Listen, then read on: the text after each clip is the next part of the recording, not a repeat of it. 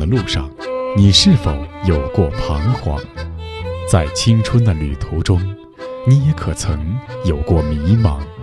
面对亲子教育，你是否还有担心和疑虑？一起关注成长你我他，让生命与智慧一同成长。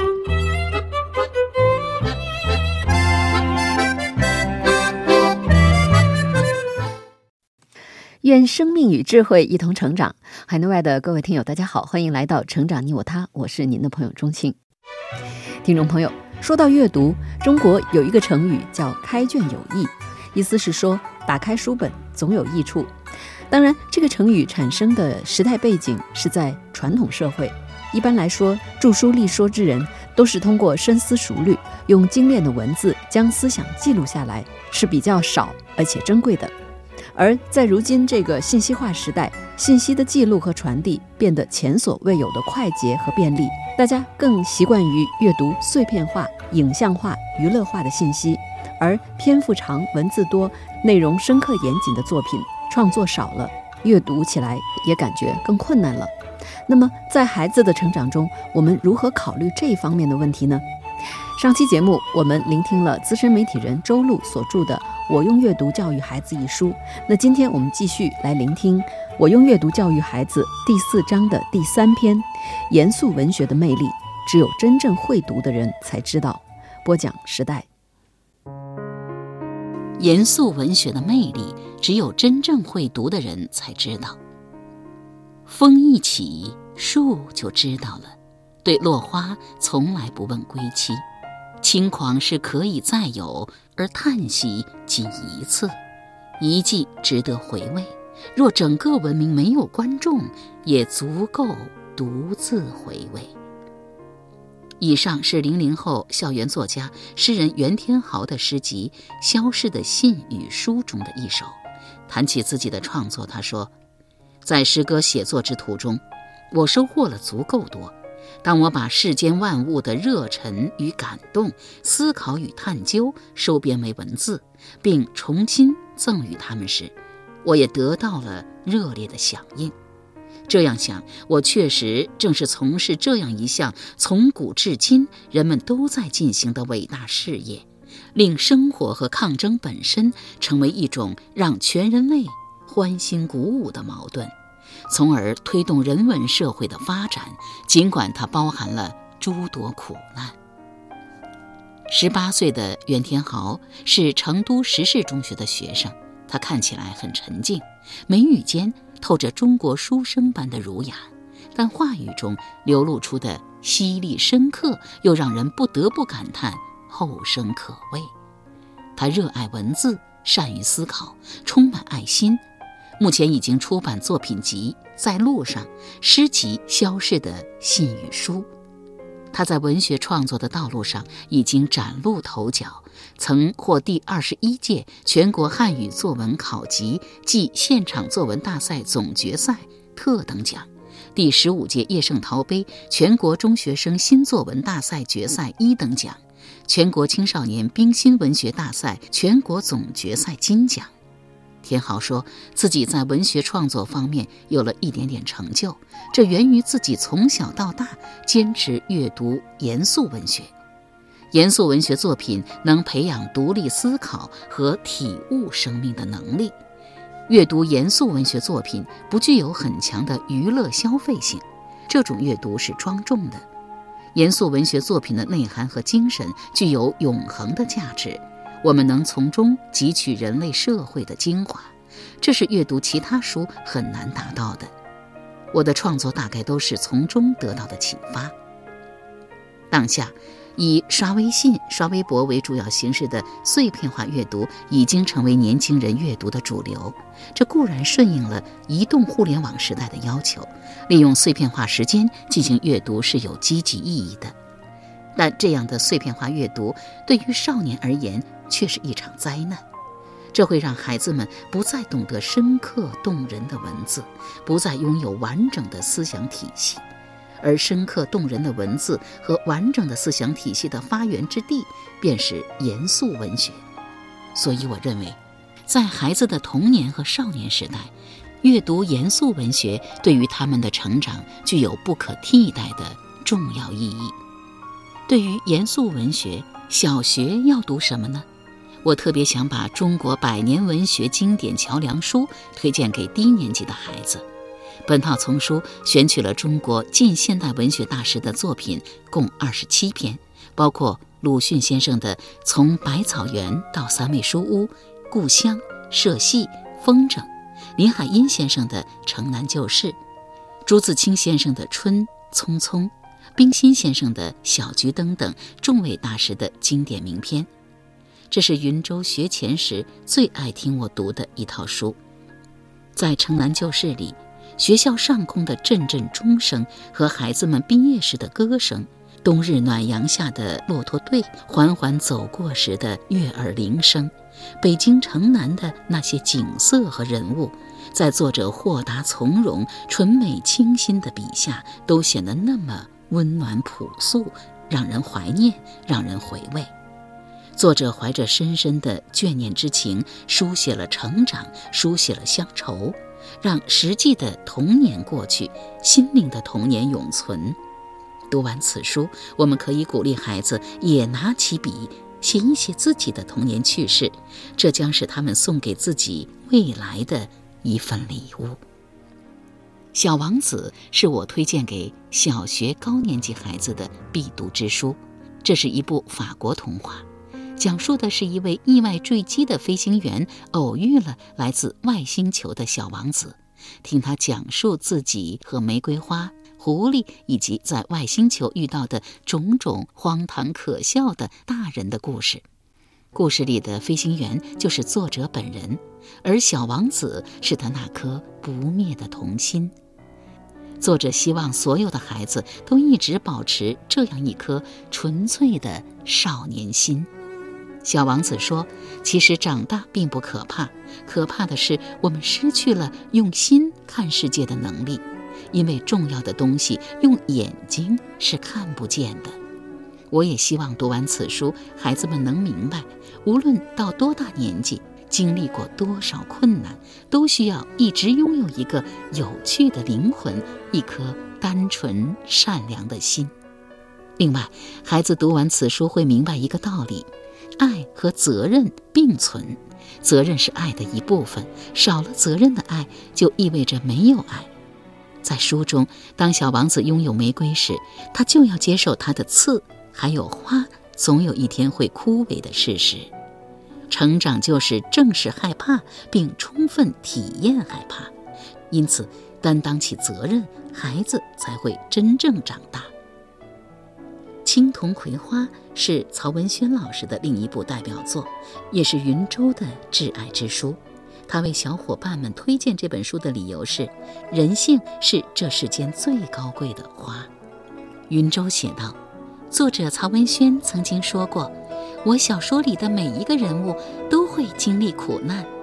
葵花是曹文轩爷爷笔下的一个经典女主角，聪明又勇敢，文弱但坚强。”他的生活发生巨变时，青铜哥哥出现了。他带着葵花来到了一个新的家庭，一个新的世界。葵花不再是从前温室里的花朵，而是一朵生长在野外、久经风吹雨打、坚强的葵花。青铜则是一位十分特殊的哥哥，他不会说话，却最爱护妹妹葵花，把上学的机会留给她。现在的人可能认为这也没什么，可是，在那个时候，上学是改变命运的唯一方法呀。他却让给了其实和自己并无血缘关系的妹妹。青铜葵花为我们展现的是最纯洁的人性美，它经过苦难的洗礼，变得更加坚不可摧，让那最高贵、最罕见，在绝境中仍不放弃的人性之美传遍世间。实际上，严肃文学的阅读就像是我们要进入美丽但浩如烟海的思想大森林，我们会比较容易迷路，错过入口。如果想要在有限的时间里能抓住重点，选择最关键、最有价值的风景，那就需要有智慧的引领。就像挪威作家乔斯坦·贾德所创作的经典作品《苏菲的世界》，以小说的形式讲述了一名哲学导师向一个名叫苏菲的十四岁的小女孩展示了过往历史上的许多哲学思考的故事，就像是把苏菲带到人类哲学历史的一条长廊上，并把开启每一扇门的钥匙递到苏菲的手中，等待她自己去开启。而严肃文学也是如此。那么，人生重大的哲学命题都有哪些呢？我们继续来听。袁天豪则想把余华推荐给学弟学妹们。在我喜欢的中国作家中，余华是我很尊敬的作家。我记得初次接触余华是读了他写的《活着》，在细雨中呼喊，许三观卖血记。后来又读了他的《第七天》。在小学优秀范文中，充满啊，我爱春天。我为死去的爷爷悲伤，这种直抒胸臆的表达之外，我第一次看到有作家能以如此冷静的笔触，近距离描写死亡与生命。他把绝望写得不动声色，把所有的故事变成一个故事，然后邀请你参加这个主角的人生。读完余华的作品，我便突然感到自己语言的苍白。这并不是我的词汇略显粗鄙，而是那种表达方式的力量感完全不同。当时我对余华的理解尚不能更进一步，在我认识到自己脆弱的时候，我对书中人物投入了极大的悲悯。仅仅是这份悲悯，就让我明白了小学校园外还有这样一个环境。事实上，从我意识到的那天起，我已进入这场文化的苦修。对严肃文学，中学要读什么呢？天豪说，海明威是对自己产生重大影响的作家。他说。初中毕业那年暑假，我捡起了一位小学时一掠而过的伟大作家海明威。在小学、初中、高中，我每个阶段都各读了几遍《老人与海》。以前对海明威的理解仅限于这部小说，直到有一天我在图书馆中重读此书时，感到一阵难受，站起身来四处走动。那天是风雨天，风扇动着窗户，雨像垂直的瀑布一样砸在街道上。图书馆里温暖而安详。而我感觉自己像浑身湿透了一样，刚刚结束一次远航。《老人与海》是美国作家海明威的代表作，讲述了在墨西哥湾里一位老渔夫与一条巨大的鱼搏斗的故事。他们互相角力了三天三夜，最后老人拖着一副大鱼的骨头架子回到了岸边的小屋，一个孩子正在那里等他。那是一场人与海的惊心动魄的斗争，更是一场人与自我的殊死较量。海明威通过这个故事告诉孩子们：人不是为失败而生的，一个人可以被消灭，但不可以被打败。在这个花样美男盛行的当下，我们更加呼唤这种永不言败、永不被摧毁的硬汉精神。这也是男孩必读的成长经典。天豪说，在那个雨季，我从《老人与海》正式迈向完整的海明威。看完他的大部分作品，在重新读《老人与海》时，一切又充满新的意味。那时我写了一篇最接近海明威风格的作品，我想凡事都能勾起你的一些回忆。这篇作品与海明威的一篇文章同名，在我向其致敬的同时，也意味着。我将就此接受海明威给我带来的改变。我希望我的笔尖凝聚多位伟大作家的灵魂。《动物庄园》是一部值得中学生认真阅读并反思的书。它是英国著名作家乔治·奥威尔1945年出版的讽刺小说。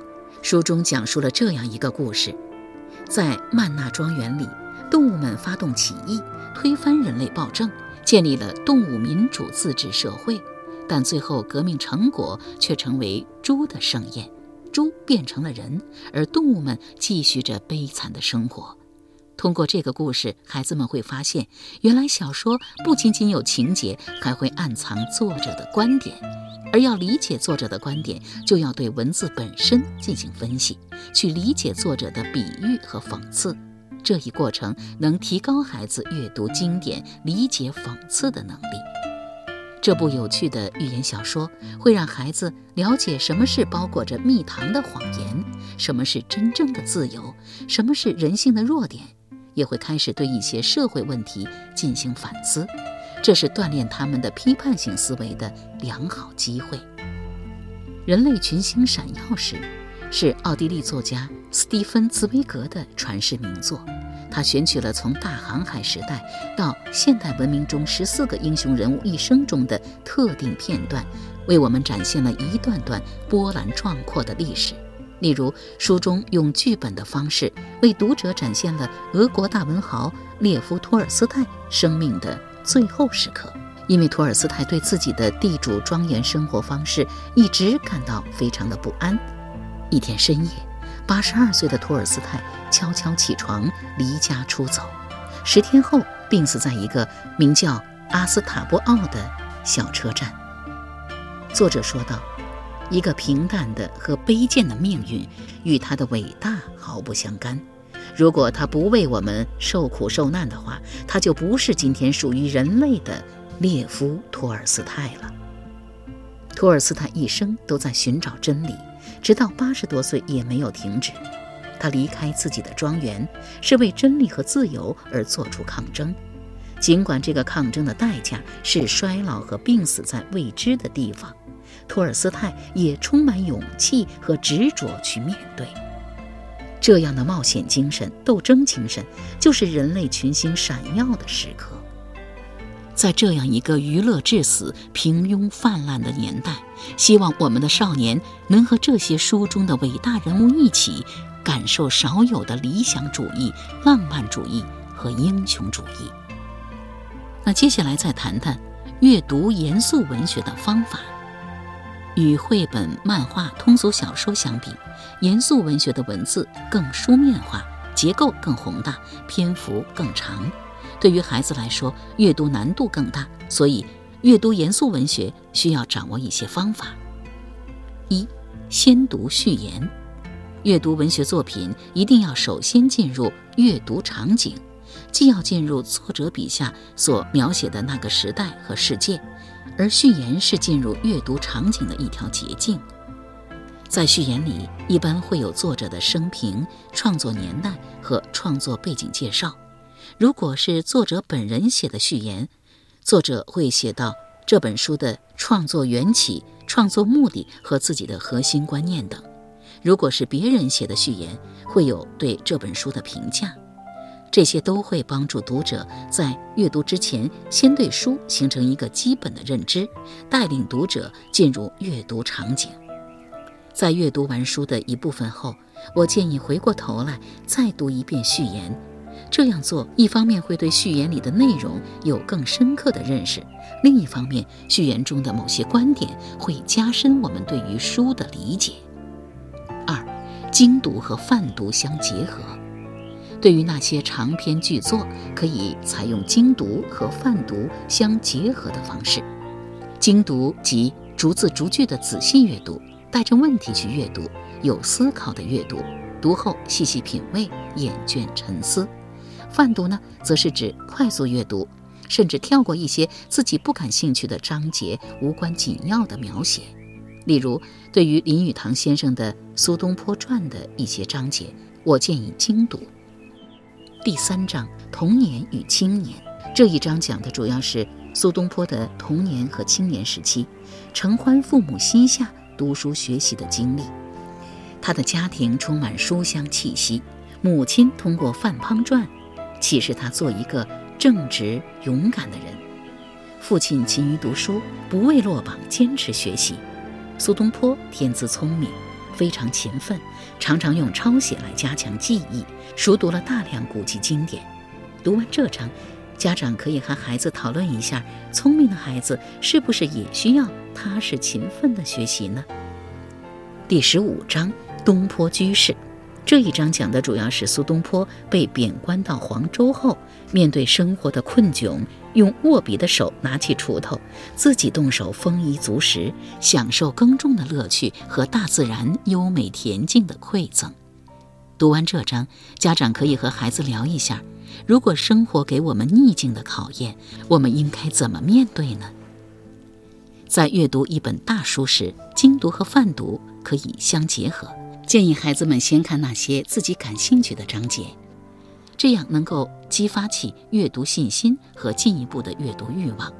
而对于某些自己不感兴趣的章节，可以大概浏览一下，或者先不读，这样能够大大提高阅读效率，减少读了几页就读不下去，读了不到一半就放弃的情况发生。我认为，严肃文学是打磨成长的最好利器。在文学之路上，每个孩子都会收获满满。袁天豪说：“近期的探索之路，一方面能使我清晰地感受到我在路上，一方面也能察觉路漫漫其修远兮。”而在对严肃文学的不断探索之路上，少年们终将如蝴蝶般完成他们生命之中的一次次蜕变，最后展翅飞向属于他们的明天。严肃文学之所以被认为是严肃的，往往是因为这些文字是面对真正的人生，思考的态度也是严肃的。我是谁？我从哪里来？要到哪里去？生命的意义又是什么？这些都是严肃文学常常涉及以及我们要思考的永恒的命题。好了，各位听友，以上我们聆听了资深媒体人周璐所著的《我用阅读教育孩子》第四章的第三篇。严肃文学的魅力，只有真正会读的人才知道。那今天节目的内容就是这样。编辑钟庆，感谢您的收听，我们下期再会。